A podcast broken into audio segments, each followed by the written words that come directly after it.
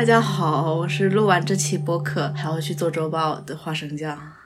今天这期其实也没有想好要做什么主题，就是找了一位即将离开上海的嘉宾来聊了聊。虽然说我们是一个 base 北京和上海的播客，但是感觉这个主题也是可以做一下的吧。嘉宾先自我介绍一下吧，因为你这个介绍我实在是读不出来。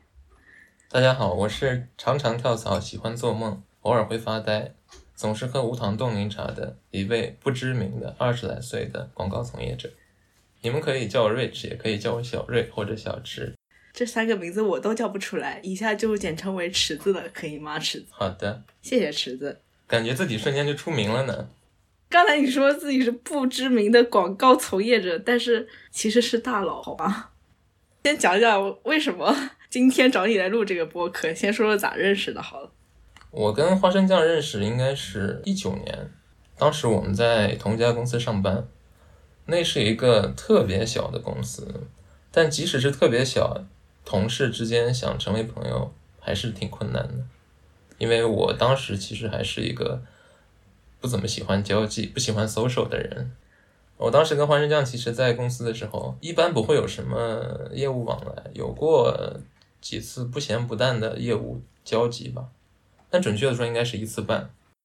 这一次半，我想想，一次是某垂直细分品类的头部品牌，另一个也是某垂直细分品类的头部品牌，另一个应该就是那半次，也没什么好说的，反正就是又让我加了几天的班。那一次其实也没什么好说的，让我加了很久的班。总之就是一个疯狂加班的公司，没有什么好说的。那个公司对我来讲加班还好，因为我后来去的每一个公司都比那儿加班严重。然后其实我跟花生酱真正开始熟悉起来，是我们都从那个公司离职以后，因为会交流找工作的心得呀什么的，慢慢的成为了朋友。然后这位朋友，你想说一下你为什么来上海吗？为什么来上海？因为我是山区来的孩子嘛，从小就对大城市有莫名的向往。那大城市其实就是北上广的，但是北京给我的感觉很拥挤，不管去哪儿都是人山人海，地铁里啊、餐馆里啊、天安门广场上面啊，永远都人很多。而我又是一个不喜欢拥挤的人，所以我就没有去北京。广州我之前去过几次，广州是比上海还要南方的南方嘛。我觉得我自己很难融入到当地的文化里面，而且粤语虽然有的粤语歌挺好听的，但他们说粤语我是真的听不懂，那所以也没有去广州。那北上广就只剩下上海了，所以来上海如果是一道选择题的话，我用的是排除法。对我来说是单选题吧。对上海的印象其实从来到上海到现在要走了，一直在变化。我刚来的时候觉得上海像一座迷宫。一部分原因是因为徐家汇的地铁换乘吧，我头两年的时候都分不清楚到底要怎么走，就还挺尴尬的。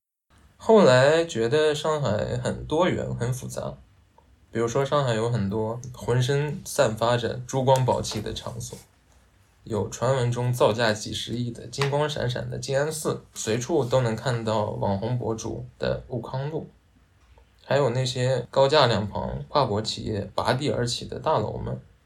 当然了，也有很多不是很起眼的，看起来有点破败的角落，比如说那些看起来就很民国的那些居民区，那些低矮的弄堂。不过说到弄堂，让我想起了我之前看过的一个展，法国可能也算新锐新锐艺术家代表西先生，弄堂李相。嗯，我记得他的展最后有一句话让我印象很深刻，叫“这个真实的世界日渐令人费解，在这里。”童年弄堂里相孕育的美梦历久弥新。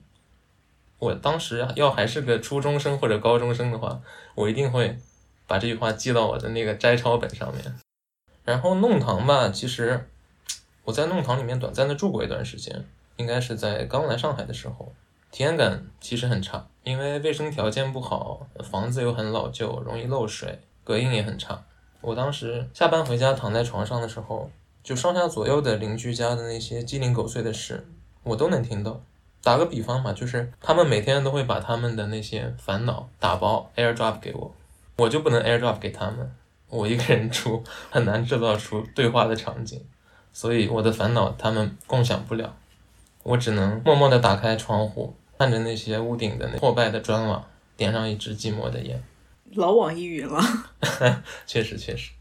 再后来，工资涨了一些以后，我也终于能踏入那些以前从不敢进去的所谓的高档场所，然后我终于也能消费那些从来不舍得买的高档食品了，偶尔进入那些把贫穷二字屏蔽了的场所，这就开始灯红酒绿、纸醉金迷。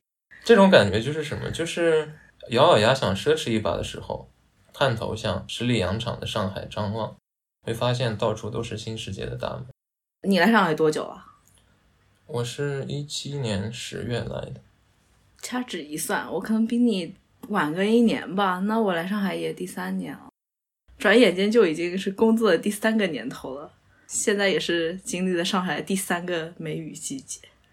我刚来上海的时候，上海好像到处都可以看到东方明珠塔吧。就那个时候看着觉得很新奇，不管在什么市中心，什么徐汇啊，然后你到了杨浦啊，什么外滩边上啊，虹口啊，就是到处都可以看到东方明珠那个塔。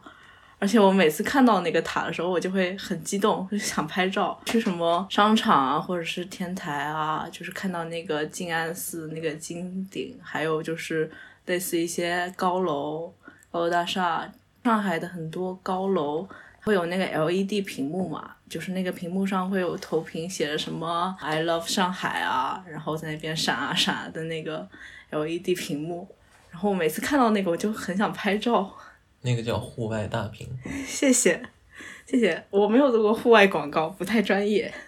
那个时候是刚来，就是对这些东西也觉得挺新奇的，因为我也没有看过其他城市有这种什么，比如说什么 “I love 北京”啊之类的牌子。然后现在就第三个年头，再看到这些，就内心没有什么波动。我不爱上海，就这样。我也不爱上海，但我觉得，可能“爱”这个字，对于我们来讲是很难说出口的。比如说，你爱某个人，你爱某个食品，你爱某个品牌，这种东西，其实你不会选择用语言去表达，因为“爱”这个词一说出来，就会觉得很沉重、很强烈，是一种像射线一样的。有方向的一种话，你可能只是会用你的行动表达。比如说，你喜欢吃某个餐厅，你不会说你爱这个餐厅，而是会经常去吃。比如说，你喜欢某个城市，你不一定要说出口，你留在这个城市就是对他的一种爱。留在这个城市算是爱，但是离开了这个城市也不一定就是不爱他了。离开就是你对这个城市的爱消失殆尽了。比如说我。也不一定是因为对这个城市没有爱才会离开。像我以前我在北京上学，然后四年以后从这个城市走的时候，其实也不能说是完全不爱了吧。虽然这四年里面我一直吐槽北京，我也一直说就是我一定要离开北京，我来好像就是为了走一样。但是在真正走的时候，你还是有那么一点的不舍吧，会有一些想要留恋的场所什么。对，这点我我认同。哎，我记得我几个月以前录过一期，就是广告歌的，然后还跟肉饼讨论一下我为什么要进这个行业，也没有很喜欢广告，但还是坚持留在这个行业里面，尽管一直加班，也就是受到客户的各种 PUA，受到社会的毒打。我也想问你为什么要干广告？花生酱说他自己不喜欢广告，其实我也不喜欢广告，但如果非要说一个理由的话。嗯，应该要追溯到大学的时候了。我大学那时候在宿舍看美剧《Madman》广告狂人，当时觉得那种被尼古丁啊、酒精啊、性包围的职业特别酷。年轻人嘛，你懂得。你看到某某某个事情、某个人特别酷的时候，你就会想去模仿他们。然后我就去南大学了一个广告的双学位。当时有一个教我的老师，以前在银都望美上过班，然后他有跟我聊过真实的广告。他说：“其实跟《Madman》里面一点都不像。”他还跟我讲过一句话，令我印象很深刻，我到现在都记在微信的收藏里面，没有删掉。那句话是这样说的：“面对生活，你要尽快成长起来；但是面对梦想，你要像个孩子。”那我觉得这大概就是一个契机吧，契机吧，好奇怪。这大概是个契机，空格啊。但是其实我毕业后的第一份工作并没有选择做广告。那份工作我干的时间不是很长，然后就裸辞了。裸辞换工作的时候，就自然而然的想到了广告。当时就是觉得这个职业很自由，没有什么条条框框去束缚你。呃，同事也都很年轻，会跟年轻人比较能合得来。然后呢，我就自己摸索着做了一份简历。那个时候应该是我第一次自己找工作，因为我之前的工作是校招的，我自己也完全没有写简历的这个经验，面试的技能也是几乎为零，也别几乎了，就是零。当时就摸着石头过河呗，也没有想到居然能找到工作。想起来，其实刚开始上班时候是很忐忑的，因为我一点经验都没有，所以当时我每天都是公司最早到的。到了以后呢，就是先开始扫地、擦桌子，然后帮大家洗杯子、洗茶具啊、洗咖啡壶什么什么的。当时我我还记得，我还跟我的朋友开玩笑说。我活得像个保洁阿姨，不至于，不至于。你让我想到那以前我小时候看的那种励志故事，就是日本哪一个大佬刚入职进公司的时候，就是跟你说的差不多，就是打打杂。他一开始的工作就是负责什么清洁厕所什么，然后他每天都把厕所打扫的特别干净。后来就被那个什么偶然经过的上司看到了，然后赏识，一路晋升。刚才讲的让我觉得也像一个励志故事。但我做这些事，我同事应该都没看到。因为我把这些事做完以后，再过一个小时，他们才会陆陆续续来上班。然后我记得我当时工资特别低，印象特别深的就是当时我跟朋友去吃烧烤，我就只敢点一瓶啤酒，五串羊肉串，然后吃了很久。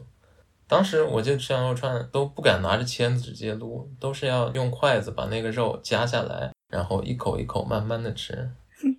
吃烤串吃出法餐的感觉。当时真的是好穷，好穷。也是因为穷嘛，就自己带饭带了很久。当时就同事叫我出去吃饭嘛，我都是各种理由去推脱啊。今天说什么胃疼，明天说什么肚子疼，反正大家就觉得这个人怎么回事，哪哪都有病。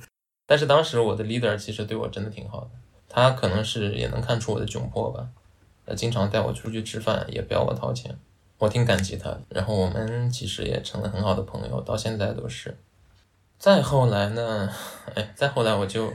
火箭晋升，也没有也没有。再后来，我我就开始带人了，我也会经常请小朋友们吃饭啊，喝奶茶什么的，也不忍心让他们加班到太晚。所以很多人说我看起来很凶，不好相处。其实我觉得我并不凶，我觉得我真的挺温柔。真不知道刚才那句话是怎么说出来的。哪句话？最后一句话。我还挺温柔的。你还又说了一遍。对啊，我就是要高强度的说，我我真的挺温柔的。北海怪兽的听众朋友们，你们好，我是瑞驰，我真的挺温柔的。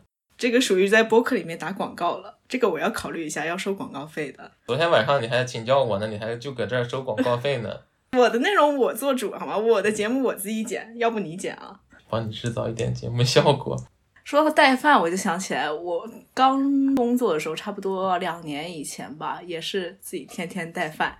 即使我那个时候第一份工作就经常加班到十一二点，但是我还是坚持带饭，因为确实是穷。当时我的同事有的是跟我差不多年纪的，有的是可能有的是跟我差不多年纪的，是吗？我们不是差不多年纪吗？就有的是可能比我早入职个几个月或者一年。有的就是可能那种 leader 级别的，也是什么八零后啊，工作了十几年的人了。他们就是一般中午会出去吃饭，或者是一起叫外卖一起吃什么的。我就是默默带饭，然后坐在旁边自己吃饭。两年以后，我已经不带饭了。一个是我的工资涨了，还有一个是确实没有时间带饭了。应该是没有时间做饭，也是没有时间做饭，也没有心情做饭，太累了。我挺喜欢做饭的，我觉得做饭对我来讲是一件享受过程的事情。但是很可惜啊，我也很久没做饭。你享受过程不享受结果吗？是不是因为做的饭不好吃？好吃，我做的还挺好吃的，有很多朋友都吃过我做的饭。无缘了哈，反正大家来上海都是 为了追逐广告梦想吧，可以这么说。也不可以。那你有没有广告梦？你就说。老实讲，其实我没有什么广告梦。所以我就无从谈起追逐广告梦和放弃广告梦。但是你这个问题真的让我想起了王思思的歌词：“爱我不要丢下我”里面的，还有梦在追，追到翅膀都破碎。怎么着唱一个呗？算了，唱就不了。不过抛开梦想，关于广告，其实还是有很多能展开讲讲的故事。我记得我刚入行的时候，每天晚上出门跑步，心里默念的也不是步频呀，也不是调整呼吸这些跟跑步有关的东西，心里默念的都是什么时候涨工资啊，什么时候升职啊。经常跑到忘记原路返回，也很正常。二十多岁的年纪，太急于得到鼓励和肯定。不过现在其实也挺急的，好像你现在是三十岁的人了一样。所以 go back，说回到前面老师跟我讲过的话，面对梦想要像个孩子。所以好多时候，我觉得我确实挺像个孩子。面对工作的压力也好呀，面对 leader 的质疑也好，就是有很多表现都挺孩子气的。不过好在基本工作都顺利完成了，虽然说没有什么亮眼的功劳吧，也算是没有辜负那些工资。作为前同事，我在这里发言一下，我觉得你这工作能力整挺好。也没有必要吹捧。然后有一段时间，我其实已经不想做广告了。然后我就联系了一个当时还蛮喜欢的网红，想去他的自媒体上班，我还去跟他面试聊过，但是工资很低，所以就没什么下文了。方便透露一下是什么自媒体吗？就不透露了，一个潮流自媒体。理想与现实的差距。后来嘛，那我就只能继续做广告了，每天过着被 KPI 淹没、被数据淹没、被开会淹没、被 PPT 淹没的日子。微信发文字消息一定会带一个波浪线的小尾巴。最渴望的就是客户说 OK 好了，就这样不改了。所以说，你说梦想，有谁的梦想会是这样的？渴望得到客户的一句 OK。所以还是那句话，还有梦在追，追到翅膀都破碎，追到波浪线小尾巴也破碎。人家下一句叫什么？什么站起来再飞？天使说还有机会，你还有机会啊！应该是连起来。谢谢。机会总是留给有准备的人，而我没有准备。你连提纲都可以准备，你有什么不能准备？也不是说离开上海你就没有机会了。说起来，本来都是魔都奋斗人，怎么你就叛逃了上海？展开讲讲这件事吧，也突然也不突然。不突然的是，我爸妈其实一直不赞成我留在上海，基本每个月我妈给我打电话都会跟我讲这个事情，我每个月也都会千篇一律的搪塞过去。然后每年过年回去的时候，我基本上都要在我爸妈面前哭一次。不好意思，笑了。今年的 KPI 完成了是吗？就噗一下就完成了这个 KPI。也有点那个意思。我爸妈就一直想让我回家考公务员，有一份安稳的工作。但我其实不知道这个安稳的定义是什么。我只是知道我确实不适合，也不喜欢公务员的职业。这个话我也跟我妈这么讲过。我妈就说：“你怎么知道不合适呢？”我妈说的这句话，我到现在都不知道 怎么样去反驳。考公务员的人，有几个人是真的喜欢当公务员？不都是为了安稳才？你怎么说话越来越像我妈了？我妈也这样说。证明大家都这么想，谁喜欢当公务员啊？为人民服务嘛。没有这种主人翁意识，不过是为了按时上下班而已。这件事情比较突然的，就是最近发生了一些事嘛，我就默默的接受了离开上海的这个设定。所以这次回家呢，我爸妈跟我说什么，我一句都不反驳。他们说什么，我都是，好好好，OK OK，我这就办。像极了我在面对甲方的时候。你爸妈就是你甲方吗？然后留了很久的长发也都全部剪掉了，要离开上海。其实说到底啊，我应该还能继续争吵的，我有这个能力和信心。但是我是真的累了，我觉得就这样吧，在哪儿跌倒就在哪儿躺一会儿，并且骂骂咧咧。你这就是 跟客户 battle 了大概十轮以后，突然间就觉得说他说的也对，他说要改就改吧的那种心情。我面对的客户从来没有给过我这样的机会，他不会给你机会让你跟他 battle 十轮的。你 battle 个两轮，你还在争，他就直接去找你的 leader 或者你们公司老板去投诉了。这个人怎么回事？下下周一我要看到他被开掉。其实仔细想想啊，我觉得离开上海也挺好的，真的。你不在上海，你要去哪啊？要去西安，一个感觉是广告荒漠二线、新一线城市吧，算是十三朝古都。十三朝古都跟广告也不沾边啊。我就是替西安挽回颜面，扳回一城。离开上海，我觉得我应该也会有自己的生活，很棒的生活。我说不定会养只猫，养只柴犬，或者都养。我我就有时间研究一点奇奇怪怪的东西。问一下，啥是奇奇怪怪的东西？比如说，我可以研究昆曲。查那些拓片，以后我觉得我就不是幸福的旁观者了，而是幸福的参与者，甚至有可能是幸福的创造者。这么说是不是有点矫情，有点作？是，确实，我也觉得这么说好像挺矫情的，但是这就是我的真实想法。你在上海也可以研究啊，怎么着就不能研究了？等你待个十几年，财务自由的时候，你也可以研究茶，研究塔皮亚。你这就是提前十年开始养老的行为。我觉得留在上海做这些事挺难的，因为我觉得我们现在的生活都被工作充满了。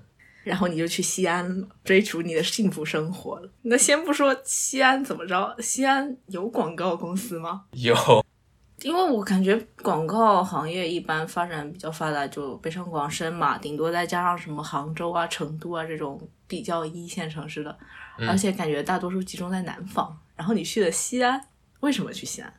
为什么去西安？因为我是山西人，西安离家近，比上海要近。然后我去了西安，给我爸妈的漂泊感也会轻一些吧。生活稳定，房价不那么高，爸妈的熟人多，我的朋友在那边也挺多的。这些东西放在我爸妈面前，他们的脸上就多一分从容吧。在上海就没有吗？在上海打拼工资也挺高的呀。在上海，我这么说吧，就是我爸妈他们跟朋友聊天，说到我，往往就是一笔带过，就是哎，我儿子在上海打工，然后赶紧换下一个话题。其实我经历过这个场景，有我在场的时候，他们也会聊，然后就介绍我，就是我儿子在上海打工，我能看得出来他们眼神里的那种惶恐和脸上那种羞耻。听起来就像你爸妈在汇报工作的时候，感觉这块没做好就一笔带过，有点像感觉这个孩子没生好，有点心酸。然后他那些朋友们以后一听西安，哎，挺好，城市也挺大，离家也挺近。我猜想以后的聊天场景里面，我爸妈得到这样的肯定以后，他们就可以比从前更轻松的、淡定的转移话题，聊他们的正事。也有可能去了西安以后，他们可以就着这个东西展开讲讲。也不用像以前那样一笔带过，就是一个可以值得吹一吹的成就了。对呀，这么说好功利啊！但这么想想，其实确实挺悲观的。我觉得我的人生好像只是他们闲聊中的一小部分。这时候我就想起，我怎么老是想起歌词？怎么回事？老网易云了呗。想起一句张悬的歌词：“喜悦与伤痛是命运与社交中当时多嘴的事。”这个时候真想给您唱一句，有点拗口，但我觉得这个词写的真的很棒。嗯，如果我爸妈听到这期播客，并且听到这里，他肯定会打电话埋怨我说我误解他们，但很正常，谁不会误解谁呢？爸妈，我要不先给你们道个歉吧？跪下吧！不，你们就当是我离开上海有一点不开心，发发个小牢骚。我还是爱你们的，么么哒。然后花生酱刚刚问我，西安有广告公司吗？据我了解啊，西安的广告行业，我怕是短时间内很难找到合适的工作。你就是老跳槽人了，竟然会有很难找到工作的时候，主要是西安的缘故吧？嗯，应该还是我的问题，是我太菜了。我知道的西安广告公司就是数量少，种类也很少，大部分其实都是地产广告公司，还有一些。设计工作室啊，就是那种帮企业做 VI 设计，然后做什么产品包装设计的那种，然后还有一些 MCN 机构，还有一些电商的代运营，这些听起来就像北上广的广告公司的外包一样。嗯，有点那个意思吧，也很正常，因为中国的这些头部的广告公司基本都在北上广。但是我觉得，以后线上办公这种模式越来越成熟以后，说不定有哪些老板也会想不开去西安开个公司呢，对吧？那确实有点想不开，那你开吧，要不？我我没有那个水平，我就不了。然后我了解了一下西安的薪资水平，对上海来讲也是低很多。因为他们人员需求量就很少嘛，嗯，公司可能就那么多，呃，这个行业从业者也不多，工资也很低，所以我猜测我以后可能会跳槽变得很少，因为上海很多公司你可以选，嗯，西安我没得选。就从一个老跳槽人变成了一个老人，还是希望池子赶紧找到工作啊！嗯，感谢感谢美好祝愿，感谢波浪线小尾巴。我们都有光明的未来。嗨，但是我其实还是蛮相信前景的，因为现在是消费型社会嘛，我觉得像营销人应该不会轻易失业的。就像花生酱说的一样，我很愿意相信我有着美好的未来。嗯，所以你去西安追逐不知道有没有的广告梦。对，那你去了西安，你觉得你的生活会有什么不一样吗？当然会啊，会有超多不一样。我举个简单的例子吧，就是西安话我能听懂百分之九十，我甚至也能说那么几句。上海话就差很多了，上海话我就只能听懂百分之三四十。如果说的特别快，那我就只能听听懂几个字眼了。嗯，当然这是开玩笑哈。但是说起来，上海很多广告公司因为上海本地人太多了，所以他们教的可能就是上海话。包括我跟客户开会的时候，客户一言不合就开始飙上海话，我在那里记会议纪要，我一个字都听不懂。感觉像突然闯入了某个生肉现场，感觉像突然出国。唉，啊，然后其他的不一样呢？西安很干燥，因为上海气气候其实蛮湿润的，然后这点其实会不一样。不过我是北方人，这个我觉得我还是能受得了的。那你觉得你受得了上海的梅雨季节吗？就像现在，受得了呀。那你适应能力还是可以的。像我每到梅雨季节的时候，我就想说，我什么时候才能离开上海？好烦啊！每年都有个。两三四个月想要离开上海，马上离开，这就离开。然后西安的夏天很热，其实跟上海温度差不多，有的时候会比上海都热，是那种闷热，很干燥的那种闷热，热到人怀疑人生的那种。冬天又很冷，不过以后我又能继续享受地暖了，很开心。冬天在家吃雪糕。我在上海一大槽点就是跟北京比起来，一大槽点就是。没有暖气，每年冬天过得很痛苦。每到这个时候，我有两三四个月想要回到北京。可以。唉，我上大学的时候，我有一个发小在西安读书嘛，所以我每年都会去找他玩。西安有很多好吃的，我基本都吃遍了。然后后来是因为前女友在西安读书，所以也经常去。综上所述，我对西安一点都不陌生。嗯。但我没有想到的是，我会去西安发展，因为我记得我跟前女友分手的时候，在咸阳机场咬牙切齿的跟她说：“这个地方我这辈子不来了。”如果当时有一个摄影机的话，应该会记录下我当时的一脸坚毅，然后也会随着我的视线转到下一秒，看到了一个奥迪的 KV。你要不要先说一下 KV 是什么？我们的听众大多数不是广告人，并不知道 KV 是等于 KV show。奥迪的一个机场广告，多数人感受巅峰，少数人定义巅峰。我不知道什么意思，可能他他他们觉得你开上奥迪，你就可以定义巅峰。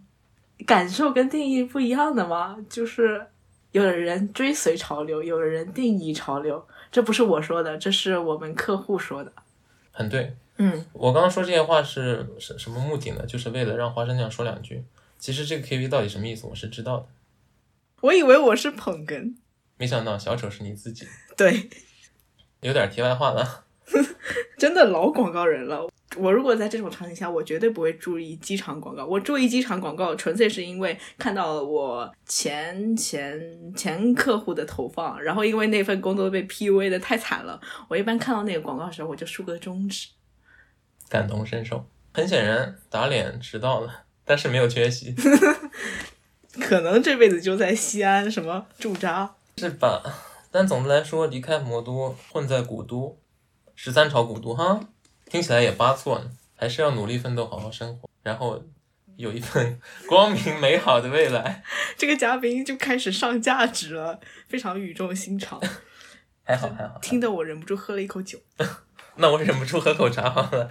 干一下哈。干杯！为了我们美好的未来。这就开始感慨人生了。作为一个在上海待了有个三年多吧，三年多了，然后这就要走了。不管是对这个城市也好，对这三年也好，有什么想说的话吗？想说的话，加班加太多，脑子有点不好使，有好多事情想不起来。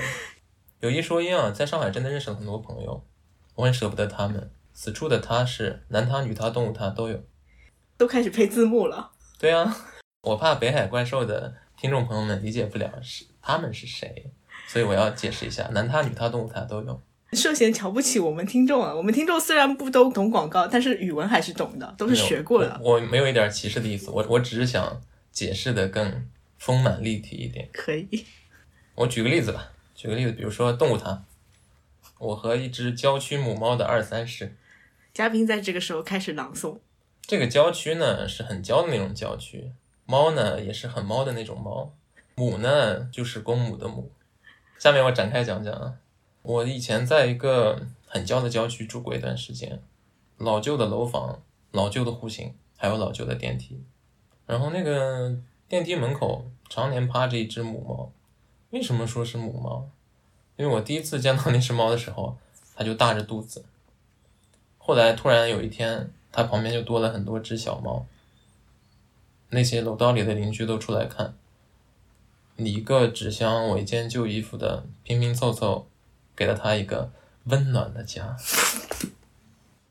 后来那些小猫不知道去向，我猜可能是那些邻居们每人抓一只回去养。后来就是那只母猫天天趴在那儿晒太阳，我每天上下班都能遇到那只猫，它都会冲我喵喵喵，我也冲它喵喵喵。我当时心想啊，等我什么时候有钱了，我肯定买猫粮喂你。很可惜，有钱这件事情是真的挺难的。它可能也能看得出来我的窘迫吧。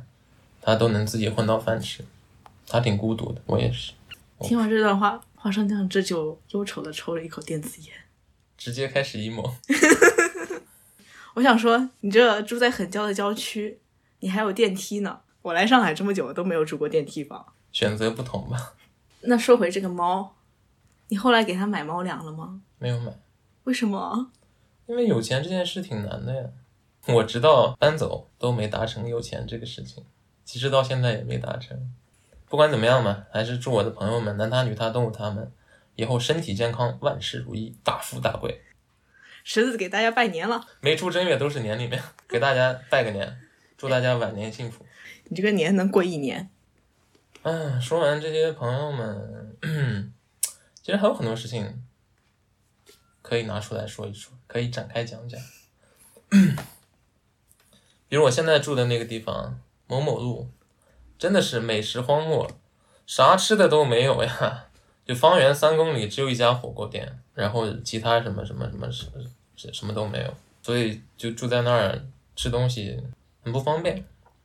然后我记得我在上海这三年多，其实喝了很多酒吧，有很多次都是喝到那种从小区门口爬到电梯口，真的是爬。你只能爬？对我只能爬的那种爬。那个时刻真的是我只能爬，因为已经站不起来了，就是连滚带爬的从那个嗯出租车上下来，已经实属不易了。哎，这里我想插播一句啊，嘉宾今天还跟我说他昨晚喝断片了，这还能坚持来录播客，我觉得挺不容易的。在听的大家给他一点掌声吧。好的，相信此刻手机屏幕前的你也一定会跟我一起鼓掌。当嘉宾当成 MC，请千万不要吝啬您的掌声，拍一下没事的。说回正题，印象很深的还有就是搬过很多次家，每次搬家都会丢掉很多东西，有的是主动扔掉不要的，也有的是真的丢了找不到了。这些东西就像我的回忆一样，有的是我主动不去想的，有的是真的想不起来的。这么说是不是也有点作？是。做就做吧，我能不能把这句剪掉？不能。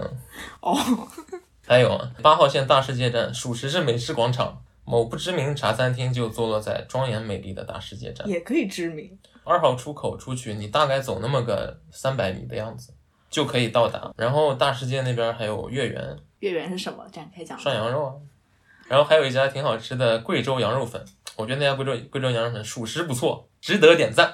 既然都这么说了，只好把这个贵州羊肉粉的链接放在 show notes 里面了，带一带货吧也。还有就是，我我被认成 gay 的几率越来越高了。我是真的不懂为什么，我觉得我明明是一个钢铁纯直男。说到这里，忍不住看了池子一眼，确实看着老 gay 了啊。你容易让大家误会我。节目里面澄清一下，嘉宾确实是直男，对，纯直男。澄清了也没有什么用。这个节目不包括相亲业务，除了刚才说男他、女他、动物他、不知名茶餐厅和贵州羊肉粉。离开上海之际，还有什么舍不得的吗？舍不得的其实也没什么，聚散终有别嘛。互联网时代，天涯若比邻。如果真的特别想看到谁，微信打个视频电话不就好了？但是你要说遗憾，是真的有。三年了，上马从来没有中过签。上海马拉松啊，对，上马有一个 A P P 嘛，哦就是你可以每天去上面打卡，就点开那个 A P P 就算打卡，打卡以后它会给你一个积分。上马中签是跟那个积分有关系的。我已经持续三年了，一直在上面打卡，每天都打，真的是很有毅力。即使是这样，我都没有中签。工作打卡都没有你在那个上马 APP 打卡勤。可能以后也不会跑这么远来跑马拉松了吧，而且也中不了签。你要是真中签了，你愿意跑过来吗？真中签了，愿意吧？因为上马基本每年上马的时候都是我生日前后。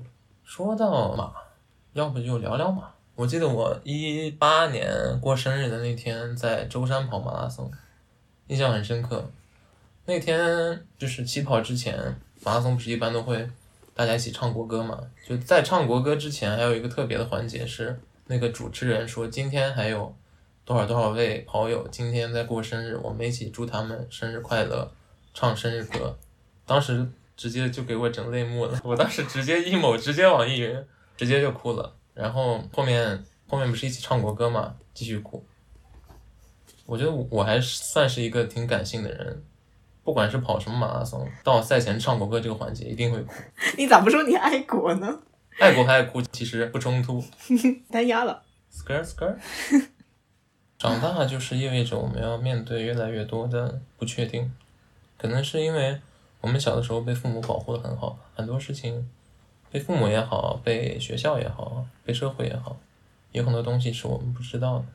长大以后，我们总是要开始独自面对这些东西。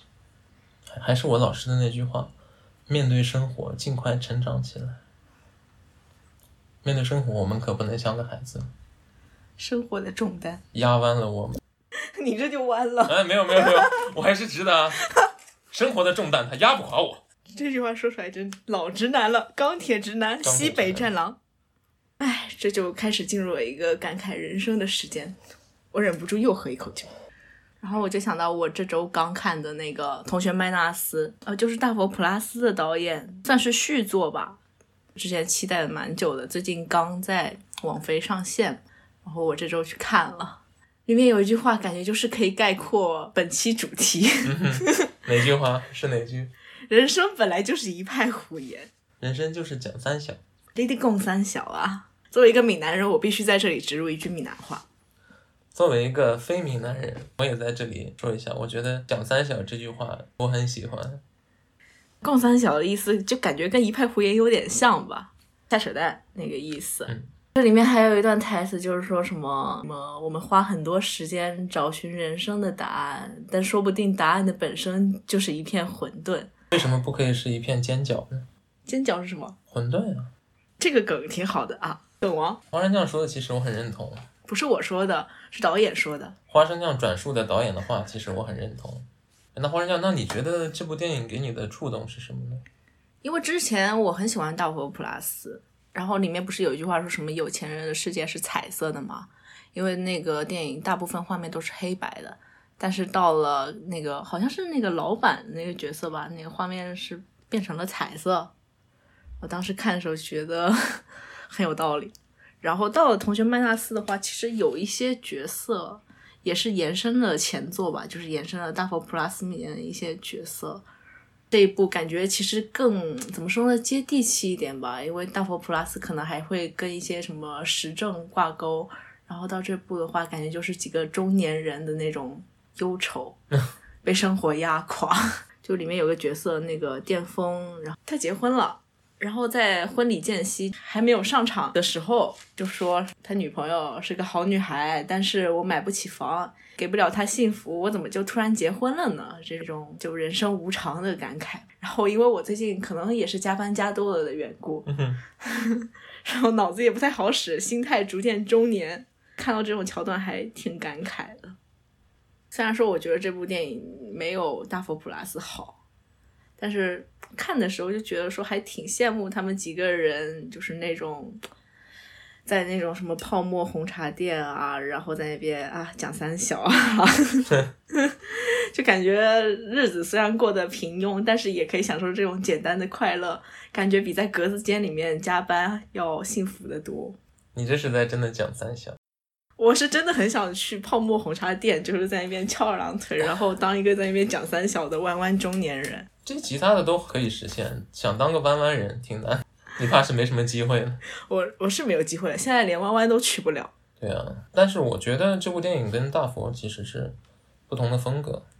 大佛的故事会更压抑一点，但是你看第一遍的时候，其实是很难感受到那种压抑的，更多的感觉是看了一个很离奇的故事，因为这种类型的剧本应该还是蛮少的。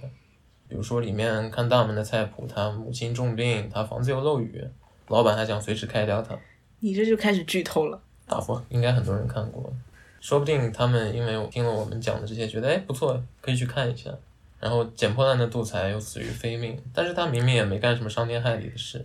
不过同学麦纳斯呢，我觉得这部电影很温柔，就他会讲一些人生中的悲观的情绪。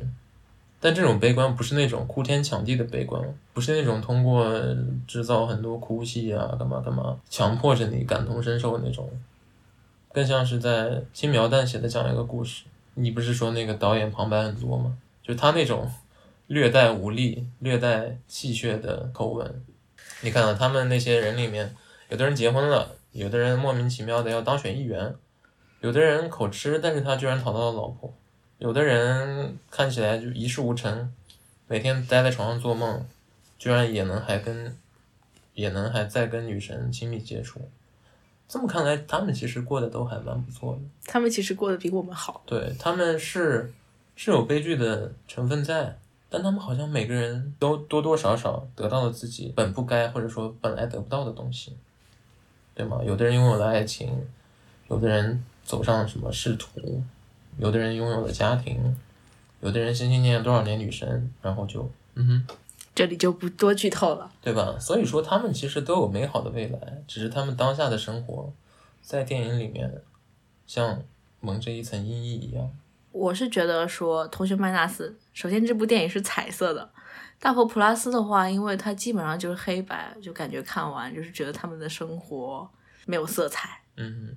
然后同学麦纳斯的话，就是虽然说有那么一点，就是感觉是有点悲凉的底色，但人家的生活至少还是彩色的，带点戏谑，但是生活还要继续嘛。对啊，相信我们还是有美好的未来的。忧愁在这里插播一首闽南语版本的忧愁。小安。后我还想到贾樟柯《山河故人》里面那句话，就是什么每个人都只能陪你走一段路。对。其实贾樟柯，贾樟柯是山西人，这个我知道。嗯，贾樟柯也会聚焦社会底层，就像黄谢尧聚焦台湾的社会底层一样。但是他们的风格不太一样，贾樟柯更多的是去拍那些华北的县城青年。你会发现他很多的电影都一样，比如说《三峡好人》啊，比如说《山河故人》啊，都是在拍县城青年。县城青年其实会做很多看起来很怪诞的事情，是因为县城它是一个很复杂的社会环境，它不像城市这么大，也不像城市这么有很完整的各种各样的娱乐什么设施。县城它不需要有很多的东西在，它就只能只要能维持这几万人、几十万人生存就可以了。然后县城里面的人，其实你不会有遇到多少陌生人，因为人就那么多，可能大家都是一代一代都在这里的。你不认识他，那你可能你总归你爸爸认识他，或者你爷爷认识他，熟人社会。这样的话，青年们就很难接触到外面的世界。然后，当外面的世界偶尔透进来一丝光的时候，青年们就会争相去模仿。正是因为这种模仿，就会做很多怪诞的事。比如，可能你在县城里面，你某天你突然染个黄头发，绝对会被家长说什么有理流气什么什么的。但其实这种东西放在城市里面，不是很正常，没有人会去因为这样的事情去指责你。把这种怪诞放大，其实你就可以看到那些县城青年到底是什么样的。有很多在城市人、在现代人看起来很正常、习以为常的事情，把它放到一个低线城市，放到县城里面，很多人都会觉得这个人很离谱。低线城市这个词，经常会在各种什么营销报告里面看到，包括什么快手报告啊，或者是什么抖音研究报告里面。会说什么低线城市、下沉市场，但是我觉得看了那么多报告，从来就没有真正理解过这些什么小镇青年、什么下沉市场，他们到底喜欢什么，他们到底在关注什么。我虽然自称小镇青年，但是其实我家那边算是城市吧，然后可能就是有一种对于什么乡村啊、小镇啊的那种傲慢，我。就是感觉自己没有真正的想要了解他们的欲望，也很正常嘛。其实真的有谁会去主动关关注那些底层群体？你说他们拍一个电影，就真的是在关注底层群体吗？嗯，也不一定。大家活在这个世界上，有谁会一直向下看？但是这个时候，我又想起来杜甫的一句诗：杜甫的家国情怀，安得广厦千万间，大庇天下寒士俱欢颜。我还挺佩服他的情操的。如果我是他，真的没有那么高尚。毕竟我是一个猫粮都舍不得给母猫买的人。你这就是抠，真的穷。不是我说，反正我觉得人跟人之间吧，不管是什么小镇青年啊，跟城市打工人啊，还是说什么我们这一辈跟上一辈啊，是我们跟父母啊，甚至是就是同辈的朋友啊、爱人啊，人跟人之间本来就是不可能相互了解的。人类的悲欢并不相通。大佛普拉斯里面不是有一句吗？虽然现在是太空时代，人类早就可以坐太空船去月球，但我永远无法探索别人内心的宇宙，就是这意思。我现在已经不想探索别人内心的宇宙了，我只想健健康康、好好的活着，能开心就开心，不能开心就假装开心。也是，你要不去开那个西安的开心麻花分舵？开心肉夹馍，嗯，开心肉夹馍，不管他是搞喜剧的还是搞广告的，反正开心就完事儿了，开心就完事儿了。也祝听众朋友们开心就完事儿了，在哪儿都不重要，在哪儿其实挺重要的，但是如果在哪儿和开心要挂钩的话，开心更重要。是，身在灶台干革命，志在世界一片红。这句话“身在灶台干革命，志在世界一片红”是我很喜欢的一个作家周桐兵书里的一句话。这本书叫《古典的原野》，它讲的是农村的故事，会讲很多农村的老物件，比如说什么磨盘呀、什么什么碾呀那些东西，也会讲很多农村的人，不过都是周同斌他本人的一些什么亲戚干嘛干嘛，也也也还会讲一些很多农村的故事，是他那个年代的，听起来可能会觉得有点无聊，但是这本书真的写的还蛮好的，是很接地气的。乡村纪实文学，然后我记得周同斌写他跟他母亲的那个很感人的经历，他妈妈带着他去上学，我记得当时我看那个那一段的时候是很感动的。我把这瓶酒喝完了，我喝完了我这瓶酒，我喝完了我这杯茶。咱们这一期的录制也差不多接近尾声了。对，录完这一期，池子还要去赶下一个场。我在上海的日子也差不多接近尾声了。对，然后你要忙着赶场，赶场这种事建议不剪进去。录完这期，仿佛你已经离开上海了一样。我也有这种感觉。说到这儿，我就想起来最近又看过的一部电影《阳光普照》，有一句让我印象很深的台词，就是“人生就是不断的把握时间，掌握方向”。就是那个爸爸，就是那个驾校教练说的吧？演那个驾校教练的那个陈以文，其实也是。大佛普拉斯和同学麦纳斯里面那个高委员，所以建议大家要看的话，这三部可以一起看。所以我也想把这句话送给花生酱，也送给北海怪兽的所有听众。希望大家都能够把握时间，掌握方向，我们一起去创造一个美好的未来。谢谢嘉宾，不客气。也希望我们中所有人，不管是在北京也好，在上海也好，在哪个城市也好，热爱你的工作，热爱你的生活。说实话，听到热爱工作的时候，我翻了一个白眼。我们热爱生活就好了，不一定要热爱工作的。也可以热爱，走着看吧，走着看吧。就说什么船到桥头自然直。那本期录制应该也就这样了。这句话应该是我说吧？我也可以说。这个特权就交给你了吧？毕竟是要离开上海的选手。对，你说什么都对。那大家再见，下期再会。有下期吗？你们肯定有下期哦，我们有下期，只是下期没有我。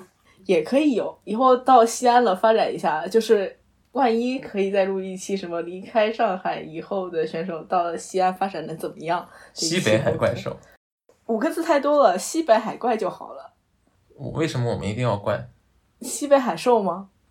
北海仙兽。你要不说仙就是西安的意思，也没有人知道。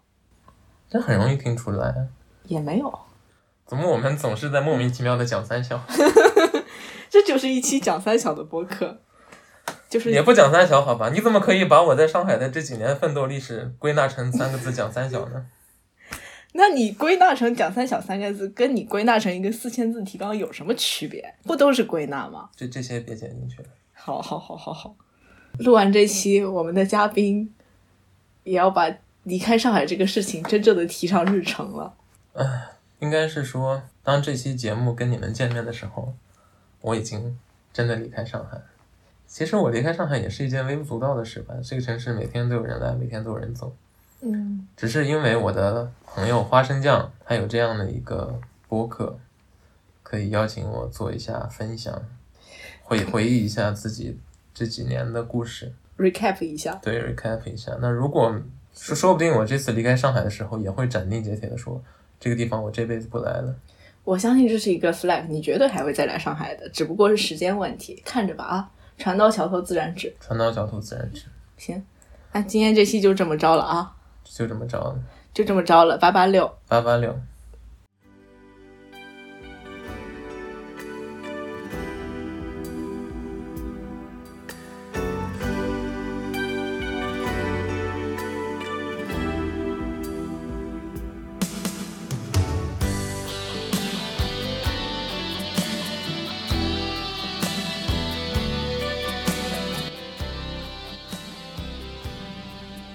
Hello，大家好，我是录完播客以后并没有去做周报，而是直接开始了剪辑的花生酱。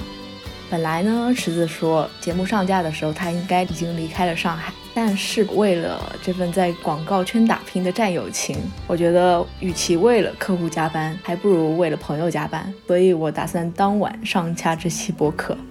这么说有点感性发言了。说实话呢，来上海这段时间里面，我经历过的离别也不少吧。就是大家来来去去，一个又一个的朋友换了城市，回到家乡，去了其他的大城市打拼，或者说出国了。我觉得经历过的离别也不比小时候少了吧。只不过小时候我们经历的离别是毕业，可能你写完了同学录呢，几个月以后还会在新学校的走廊里面见到。但是长大以后，就从大学开始吧，到了工作以后，我们经历的离别往往都是天涯海北。虽然说现在互联网这么发达了，但是你说再见的时候，其实真的要再见到也很难了。所以这么说起来，还是有一点伤感的。录节目的时候，我们也说到《山河故人》里面的那句话：每个人只能陪彼此走一段路。但是每次到这种离别的时候，我都很喜欢听一首歌，就是后海大鲨鱼的《Bling Bling Bling》，里面有一句歌词是，要不我唱出来了。你要去哪里，我去哪里，我也不在意。以后我们各自还要一生的奇迹。怎么说呢？就感觉有种。海阔凭鱼跃，天高任鸟飞的开阔意境吧，其实还是海内存知己，天涯若比邻。然后最后这一曲《珍重》也是《山河故人》里面的插曲，送给池子，送给我的朋友，也送给在听这期节目的大家。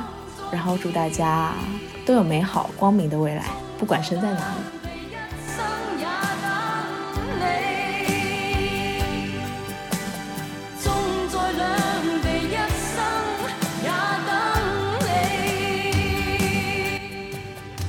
欢迎在苹果播客、QQ 音乐、网易云音乐、小宇宙、喜马拉雅收听我们的节目。